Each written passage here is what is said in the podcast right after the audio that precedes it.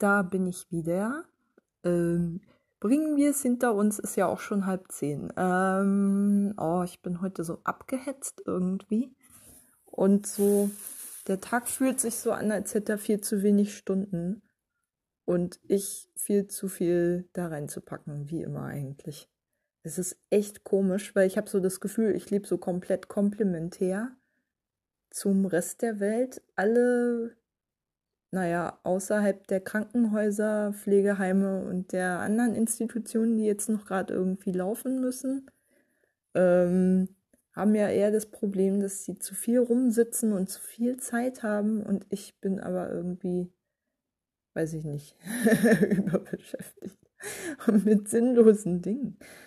Ähm, ja, keine Ahnung.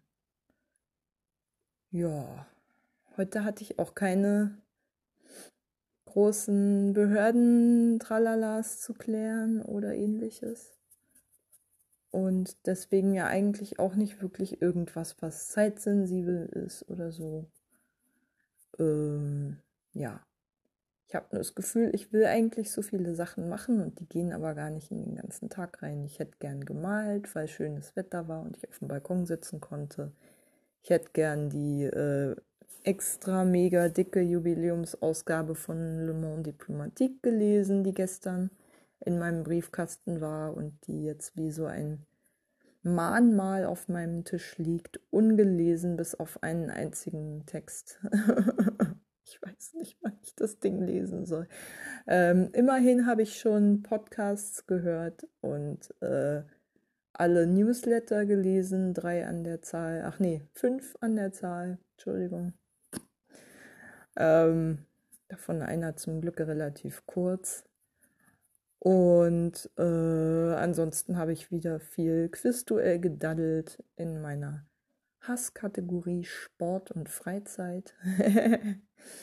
ähm, habe ich wieder mal Arena mitgespielt, obwohl ich mir ja eigentlich vorgenommen hatte, Pause zu machen, aber so richtig kriege ich es offensichtlich nicht hin ich nutze sozusagen, ich, äh, ich spare jetzt zwar Tickets, ich gebe keine für die Spiele aus, aber nehme sozusagen die äh, Möglichkeit in Anspruch, das als Trainings, also diese Arena-Spiele als Training für ähm, die Kategorien, in denen ich extra schlecht bin, zu nutzen und spiele damit sozusagen meine täglichen Werbetickets leer und gucke dann, wie weit ich damit komme. Aber nicht so, dass ich irgendwie eine Medaille gewinne oder unter die ersten drei komme oder sowas, sondern einfach nur so zum Üben.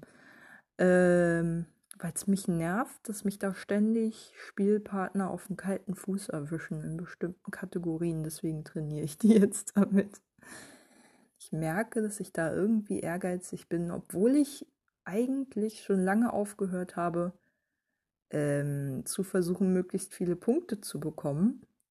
Mir ist es eigentlich wichtiger, dass ich einen Spielpartner oder möglichst bei einem Spiel nicht weiß, wie es vorher, also nicht vorher weiß, wie es ausgeht, sondern es möglichst bis zur letzten Runde spannend bleibt. Und ähm, mit Leuten, mit denen ich das habe, spiele ich dann auch gerne, selbst wenn es mir Minuspunkte einbringt, wenn ich gegen die verliere einer meiner fleißigsten Spielpartner und treuesten Spielpartner ist so einer, bei dem ich jedes Mal neun Punkte verliere, wenn ich verliere. Und ich verliere ziemlich häufig mittlerweile gegen ihn, weil wir wirklich eine fast ausgeglichene Bilanz haben. Also am Anfang habe ich noch wesentlich häufiger gegen ihn gewonnen. Jetzt ist es bei 50-50, würde ich sagen. Und der Rest ist unentschieden. Also ein Drittel gewinnt er, ein Drittel gewinne ich und ein Drittel ist unentschieden. Also möchte ich mal behaupten. Ziemlich genau. Das finde ich dann echt spannend. das macht mir dann auch Spaß. Dafür spiele ich sowas. Ähm, für die Spannung halt. Und äh, den Thrill. Ich merke, ich brauche diese kleine Aufregung in meinem Leben, so und sehne mich aber gleichzeitig total nach Ruhe und Entspannung. Aber ich weiß gar nicht, wann ich das letzte Mal mal einen Tag komplett Quiz-Duell-Pause gemacht habe. Vielleicht sollte ich das mal tun. Ähm, ui. ist jetzt nicht so, dass ich jeden Tag da irgendwie fünf Stunden dran hängen würde oder so und nichts anderes machen würde, aber äh, ich spiele schon relativ viel und ich merke auch bei den Spielpartnern, die ich regelmäßig habe, dass die auch relativ kontinuierlich spielen. Also meine Schwester und äh, meine Cousine.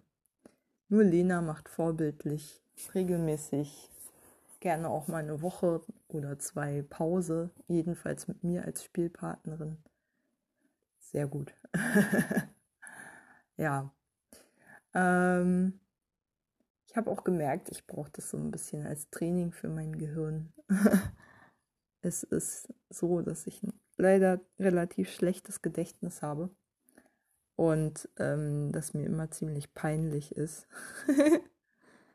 und ich habe dafür neulich schon äh, ja diese Charité-App ausprobiert und ähm, dann war es mir einfach zu frustig und die ganze Zeit habe ich mich irgendwie so vorgeführt und gedemütigt gefühlt von dieser App und es fühlte sich auch so an, als ob ich da irgendwie so ein richtiges gezieltes Trainingsprogramm machen würde und es fühlte sich nicht spielerisch genug an für mich. Das war mir zu ernst alles, zu sehr aufgeladen mit so einem Deine körperlichen Funktionen sind möglicherweise unterdurchschnittlich und diese ganzen Vergleiche da mit der Vergleichsgruppe und wo man da liegt. Ähm, das war mir alles zu viel Druck, glaube ich. Deswegen habe ich die auch wieder deinstalliert aber Quizduell bleibt. mm, ja. Ansonsten, was war heute sonst noch so? Ich habe, ja, ich war sehr, ich bin sehr schlecht gelaunt aufgewacht, weil es halt 11 Grad waren draußen und der Himmel zugezogen war und erst so gegen naja, 14 Uhr ungefähr lockert es so langsam auf und wurde freundlicher. Und äh, ja, dann hat das auch schlagartig meine Laune gebessert. Ganz zuverlässig. Eigentlich kann ich mir immer sicher sein, meine Laune hebt sich immer, wenn das Wetter besser wird. Und ich glaube, das ist auch ein kleiner Grund, warum ich gerade irgendwie diese etwas wärmeren Temperaturen, wenn die Sonne mal rauskommt, kaum genießen kann, weil ich weiß, der nächste Kaltlufteinbruch äh, ist nicht weit weg und wir kriegen ab, ich glaube, Sonntag oder war es Samstag? Ich weiß es gar nicht. Ähm, schon wieder so richtige, schöne, einen richtig schönen äh, Arctic Outbreak hier. Ähm, mit einem Temperatursturz um 10 Kelvin oder sowas, Minimum.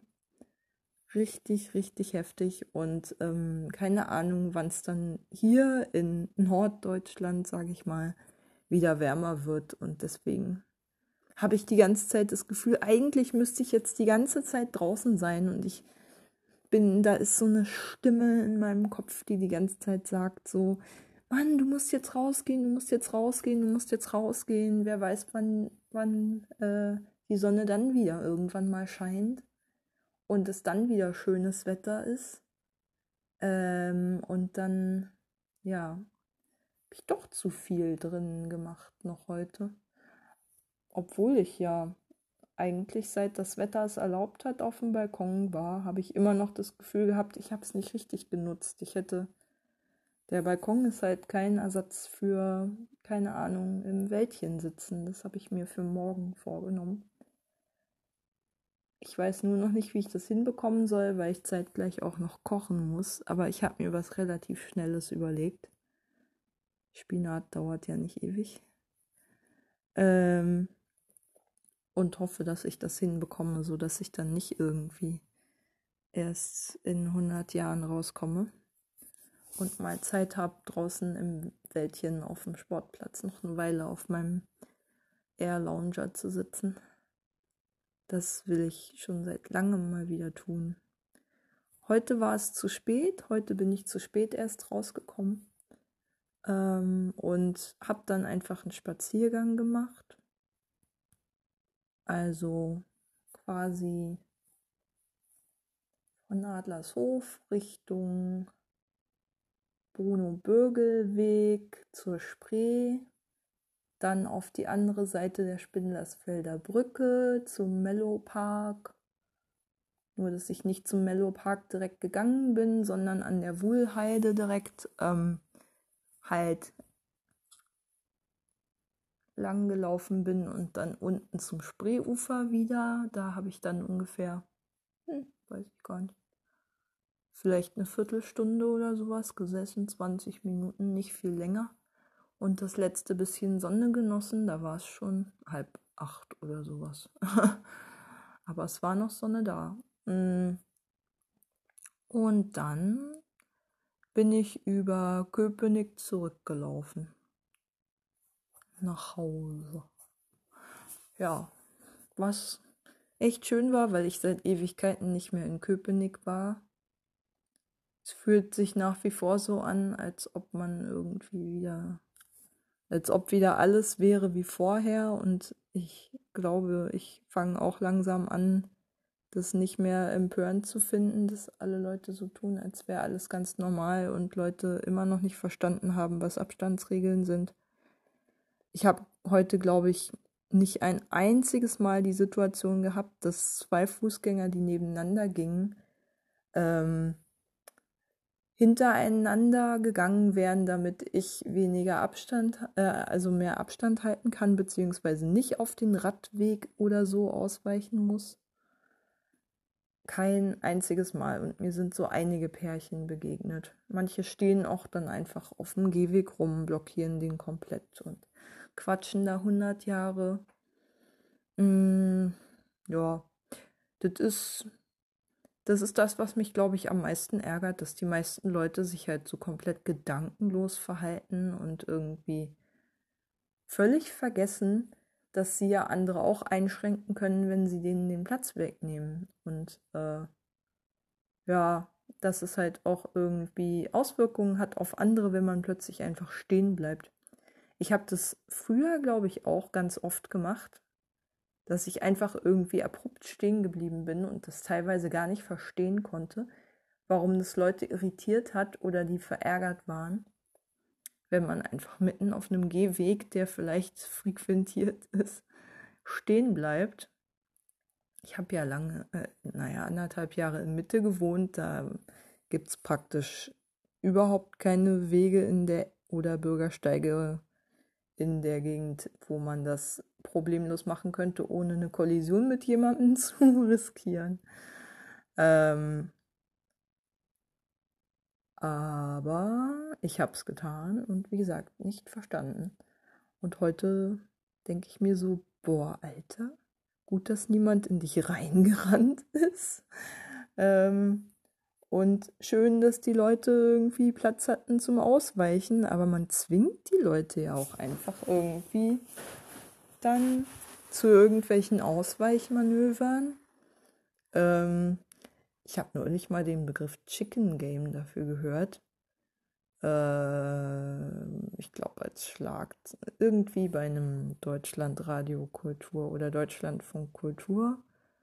Text, Beitrag, whatever in dem, glaube ich, thematisiert wurde, wer bei äh, Begegnungen im öffentlichen Raum dem anderen ausweicht und wie das gesellschaftliche Machtverhältnisse widerspiegelt. Und ähm, meiner Erfahrung nach, also es gibt natürlich die Beobachtungen, die von keine Ahnung wie vielen Studien gestützt wird, ist grundsätzlich, wenn sich Mann, ein Mann und eine Frau begegnen und quasi potenziell auf Kollisionskurs gehen, weil sie sich entgegenkommen, dass dann der Mann einfach weitergeht und die Frau ähm, ausweicht. und ähm, ich habe neulich genau das Thema fällt mir gerade auch ein, war neulich ein Thema in Pardiologie in einer älteren Folge, wo Charlotte meinte, dass sie total sauer manchmal ist auf äh, Martin, weil er, weil er, wenn sie irgendjemandem begegnen, grundsätzlich nicht ausweicht, sondern immer stur auf, dem, auf der Route bleibt, die er einnehmen wollte und sich da überhaupt keinen Zentimeter bewegt, während sie in vorauseilendem Gehorsam, wie er das kritisiert hat, ähm, immer ausweicht. Einfach aus Rücksichtnahme und weil sie halt auch einfach ein Statement setzen möchte für Rücksichtnahme im öffentlichen Raum aufeinander. Und äh, ja.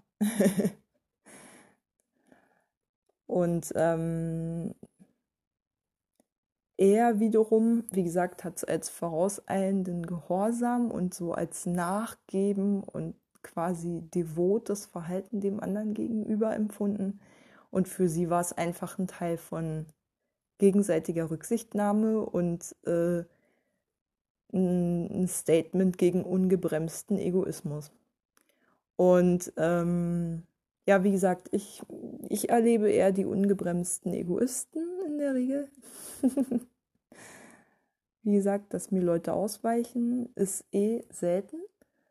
Und das liegt nicht nur am Geschlecht, sondern ich bin eigentlich fast immer alleine unterwegs und die Menschen, denen ich begegne, sind meistens mindestens zu zweit.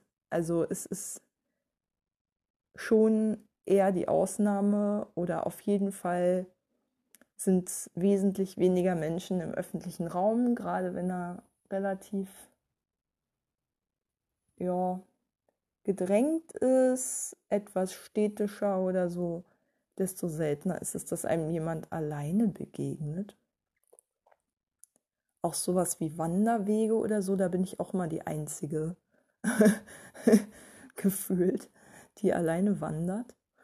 Und ähm, gefühlt, wie gesagt, kann sein, dass das so eine Projektion von mir ist. Aber ähm, jedenfalls habe ich die Erfahrung gemacht, dass Gruppen gegenüber Einzelnen grundsätzlich Dominanzgebaren zeigen. Also so wie ein Mann in Studien, also wie Männer in Studien halt Dominanzgebaren gegenüber Frauen zeigen, indem sie ganz gewiss nicht ausweichen, sondern die Frau zum Ausweichen zwingen, so verhalten sich Gruppen gegenüber Einzelnen grundsätzlich genauso, dass die äh, es überhaupt nicht einsehen, dass sie äh, ja dass sie Platz machen könnten für eine einzelne Person. Und ich frage mich ehrlich gesagt, ob das anders wäre, wenn ich in einer Gruppe unterwegs wäre, weil die mich dann respektieren würden. Oder ob das grundsätzlich einfach so ein Ding ist, wenn Menschen in Gruppen unterwegs sind, dass die dann so einen Gruppenegoismus haben, so ein so eine, so eine automatische Aufwertung der eigenen Gruppe gegenüber dem Rest der Welt. So wie so ein, so ein archaischer Mechanismus, aus dem, glaube ich, auch Rassismus entsteht. So. Oder der auch Grundlage von Rassismus ist. So diese, dieses, die, zu denen ich mich zugehörig fühle, sind sowieso besser als alle anderen und deswegen haben alle anderen gefälligst vor uns zu kuschen. So. Das ist ja im Prinzip im Wesentlichen die Grundaussage von Rassismus. Und irgendwo kommt es ja sicher her. Ähm,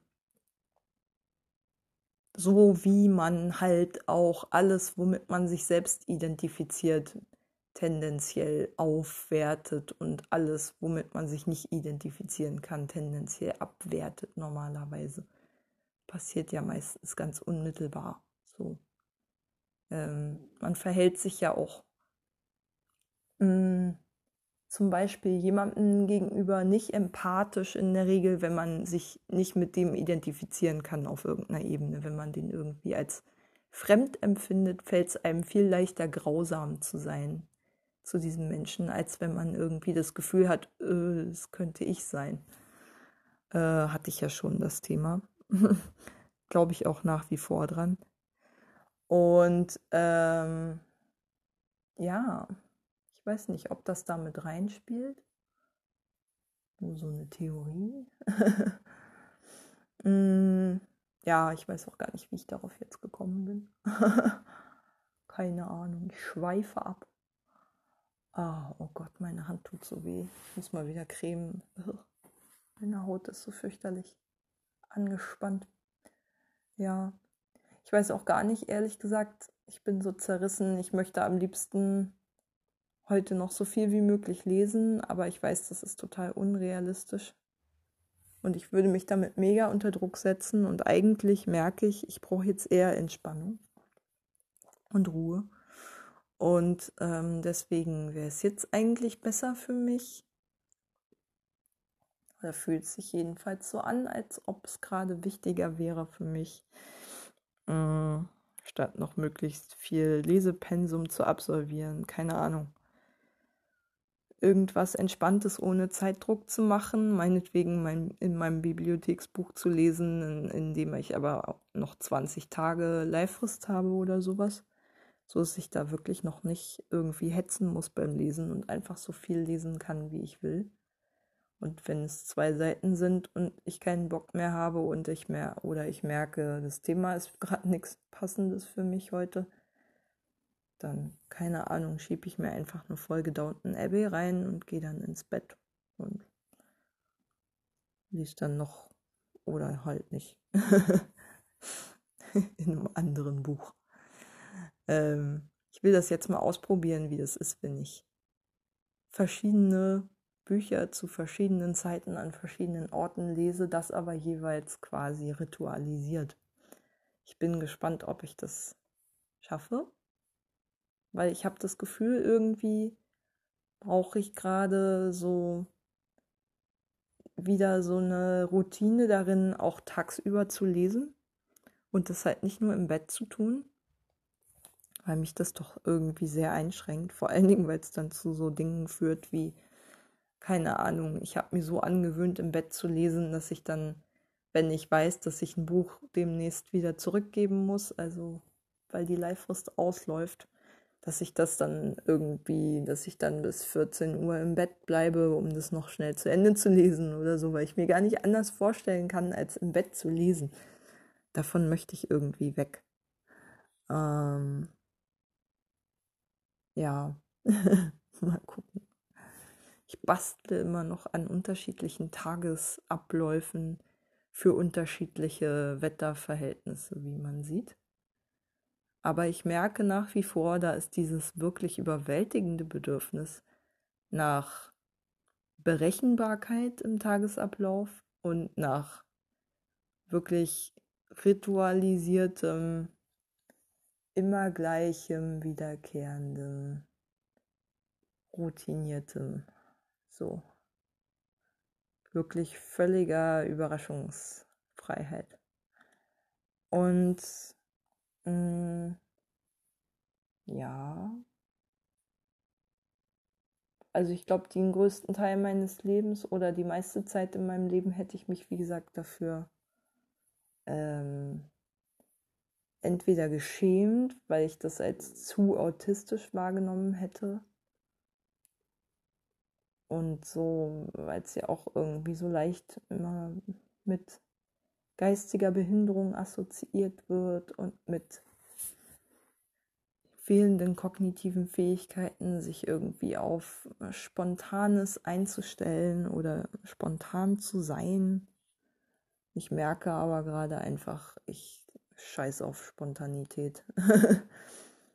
ich will sowas nicht. Ich habe genug äh, Anpassungs. Ähm, ich ich habe mit der Gesamtsituation gerade so viel Anpassungserfordernisse in meinem Leben, dass ich das nicht noch in meinem unmittelbaren Tagesablauf haben muss und das so weit wie möglich raushalten möchte.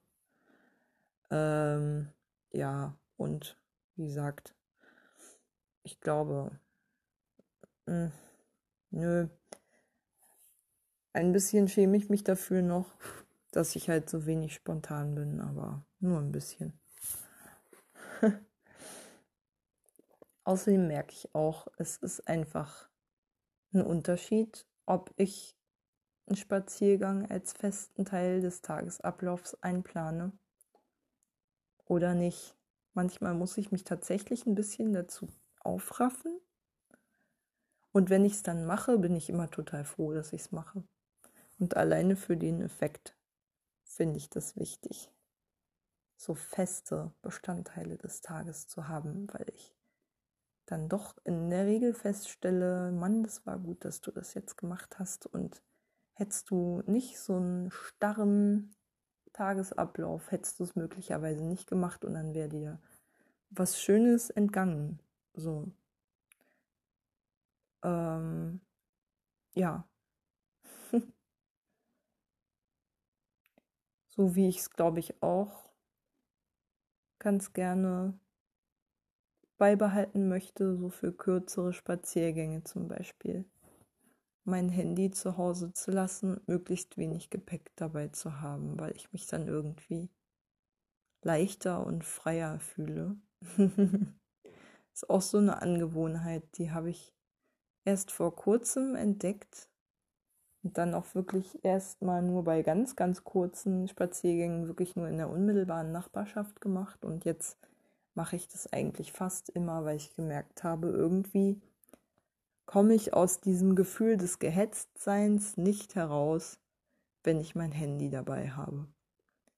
Es macht irgendwie immer so ein Gefühl von, oder es löst immer sowas aus von, jetzt könnte gleich irgendwas kommen, was von dir irgendeine Aktion verlangt oder irgendwie von dir verlangt, dass du dich dazu verhältst. Und wenn es nur eine E-Mail ist, die eingeht oder sowas. Oder Gott bewahre, noch schlimmer, ein Anruf. nee, sowas passiert eigentlich nicht. Aber schon eine E-Mail stresst mich und löst in mir irgendwie so ein gewisses Gefühl von, jetzt muss ich was machen aus. Was mich gerade irgendwie so leicht überfordert. Jedenfalls, ja. Ich merke, das ist dann immer so meine wirklich handyfreie Zeit, die ich dann eigentlich auch brauche am Tag. Mm. Ja. Und das sollte ich vielleicht auch öfter mal machen. Mir einfach mehr handyfreie, sonst wie von Anforderungen freie Räume in meinem Leben gönnen. Ähm, ja. Auch wenn ich, wie gesagt, äh, naja, gerade weil mein Handy halt gerade so eine Riesenrolle für mich spielt und quasi alle sozialen Bedürfnisse gerade übers Handy laufen und erfüllt werden müssen, ist es halt so schwer und es gleichzeitig auch irgendwie ein Arbeitsinstrument ist und ich ganz viel Behördenkram damit organisieren muss.